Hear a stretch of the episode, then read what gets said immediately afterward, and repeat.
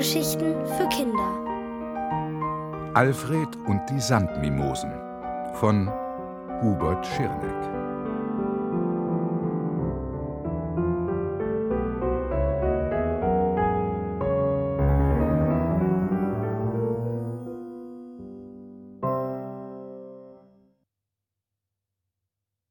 Auf die Sekunde genau. Früher trauten sich die Sandmimosen nur nachts aus ihrem Versteck. Das hat sich gründlich geändert. Mittlerweile laufen sie auch tagsüber durch die Werkstatt und sogar durch das ganze Haus. Damit sie nicht mehr den Sand aus den Sanduhren klauen, hat Alfred ihnen eine Schüssel voller Sand hingestellt, und als er in die Werkstatt kommt, sieht er, wie sie sich darum streiten. Hey, du hast viel zu viel gegessen, sagt Anastasia die Schreckliche zu Thelonius, dem Grazilen. Du hast dir 4578 Sandkörner auf einmal in den Mund gesteckt. Ich hab's genau gesehen. Oh Quatsch, das waren nur 300 oder so, verteidigt sich Thelonius. Anastasia hat recht. Es waren 4578 Stück, mischt sich der Professor ein.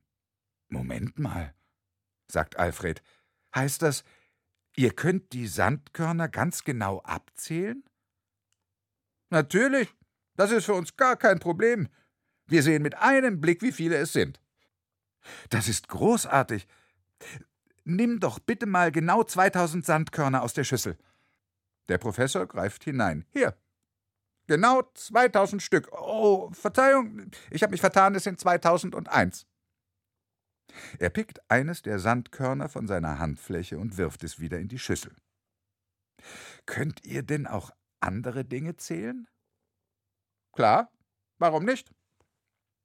Sie gehen in den Garten, wo der Kirschbaum steht. Er hängt voller herrlicher dunkelroter Kirschen. Die Leckereimimose Adelheid betrachtet den Baum einige Sekunden lang und sagt: Das sind ganz genau 1865 Kirschen. Davon könnte ich einen riesigen Kirschkuchen backen. Sofort stürzen sich die Sandmimosen auf den Baum, und innerhalb weniger Minuten sind alle Kirschen gepflückt. Ein ganzer Eimer voll. Alfred kriegt den Mund gar nicht mehr zu. Der totale Wahnsinn. Opa kommt hinzu und fragt, was denn hier los? Wer hat meinen Kirschbaum geplündert? Stell dir vor, Opa, die Sandmimosen können Kirschen und Sandkörner ganz schnell und ganz genau abzählen. Ist das nicht verrückt? Weißt du, was das bedeutet? Wenn mir die Sandmimosen die Sandkörner für eine Sanduhr abzählen können, dann kann ich von nun an die genauesten Sanduhren der Welt bauen. Die gehen dann auf die Sekunde genau, vielleicht sogar auf die Zehntelsekunde. Das ist mega fantastisch. Und dann habe ich noch eine Idee. Da die Sandmimosen ja jetzt praktisch deine Mitarbeiter sind, könntest du doch auch etwas für sie tun. Äh, was meinst du? Soll ich sie etwa bezahlen und ihnen Urlaub geben? Nein. Wie wär's, wenn wir ihnen ein kleines Haus bauen? Dann müssen sie nicht mehr hinter den Scheuerleisten wohnen. Möchtest du gerne hinter einer Scheuerleiste wohnen? Nein, eigentlich nicht unbedingt. Das klingt nicht sehr gemütlich. Das mit dem Haus ist eine gute Idee. Das machen wir. Als Tapeziermimose Ulrich das hört, bricht er in Jubel aus. Oh Mann, ein Haus und ein Zimmer für jeden, das macht ja mindestens 40 Wände, die ich tapezieren kann, vielleicht noch mehr. Das ist der beste Tag meines Lebens. Na dann an die Arbeit sagt Opa. Leider hat er nicht mit dem Kammerjäger gerechnet. Der steht nämlich plötzlich vor ihnen und verkündet, der Vermieter hat mich noch einmal hergeschickt, ich soll die Käfer ausräuchern. Und ich sage es Ihnen noch einmal, das sind keine Käfer, sondern Sandmimosen, erklärt Alfred. Anastasia die Schreckliche will gar nicht reden. Sie springt auf, ballt ihre Fäuste und schreit Attacke! Der Kammerjäger weicht ein paar Schritte zurück und Opa sagt zu ihm: Wie Sie sehen, sind Sie hier nicht erwünscht. Am besten Sie gehen und kommen nie wieder. Diese Sandmimosen sind meine Freunde und Mitarbeiter und kein Ungeziefer. Da rennt der Kammerjäger davon. Nun geht es an den Hausbau. Sie sägen Bretter zurecht, suchen die kleinsten Schrauben heraus, die sie finden können, und kratzen alle Farbreste zusammen. Natürlich braucht man auch kleine Möbel für das Haus, aber die kann man nicht alle an einem Tag bauen. Das müssen sie nach und nach erledigen. Alle sind aufgeregt, aber am schlimmsten hat es die Tapeziermimose erwischt. Ulrich springt hin und her und wühlt in allen Winkeln der Werkstatt herum, in denen er seine Tapetenreste versteckt hat. Mindestens vierzig Wände, stößt er immer wieder hervor. Mal schön mit der Ruhe, sagt Opa. So weit sind wir noch lange nicht. Das Tapezieren kommt erst später. Dafür gehen nun die Streitereien los. Ich will das größte Zimmer haben. Nein, ich.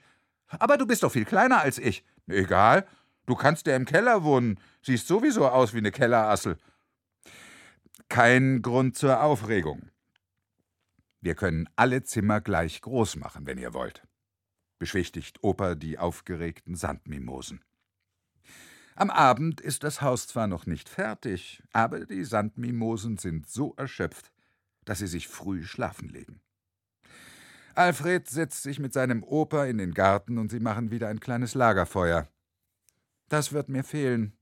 Das ist mein letzter Abend bei dir, seufzt Alfred. Ihr wohnt ja nicht weit entfernt, kleiner Fredi.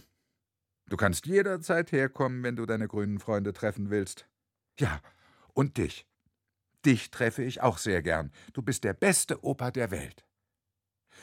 Und du bist der beste und der klügste Enkelsohn der Welt. Am nächsten Tag kommt Mama und holt Alfred ab. Es ist sehr viel passiert in dieser Woche. Das muss ich dir unbedingt alles erzählen, sagt er. Darauf freue ich mich, mein Sohn.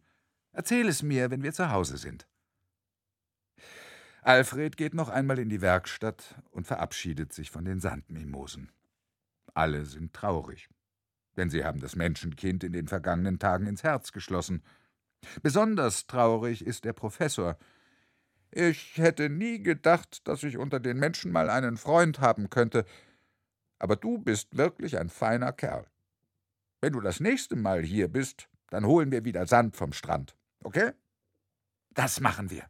Versprochen sagt Alfred und winkt zum Abschied. Die Sandmimosen stehen vor ihrem halbfertigen Häuschen und winken zurück. Selbst Anastasia die Schreckliche muss sich ein Tränchen verdrücken. Wir kommen dich auch mal besuchen, ruft sie. Das würde mich freuen. Alfred steigt ins Auto und sie fahren davon.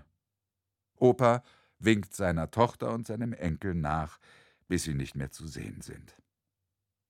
Dann geht er in die Werkstatt und arbeitet mit den Sandmimosen weiter an ihrem Haus.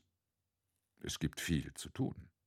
Und später an diesem Tag macht er noch ein großes Schild an die Haustür, auf dem steht Zutritt für Kammerjäger strengstens verboten.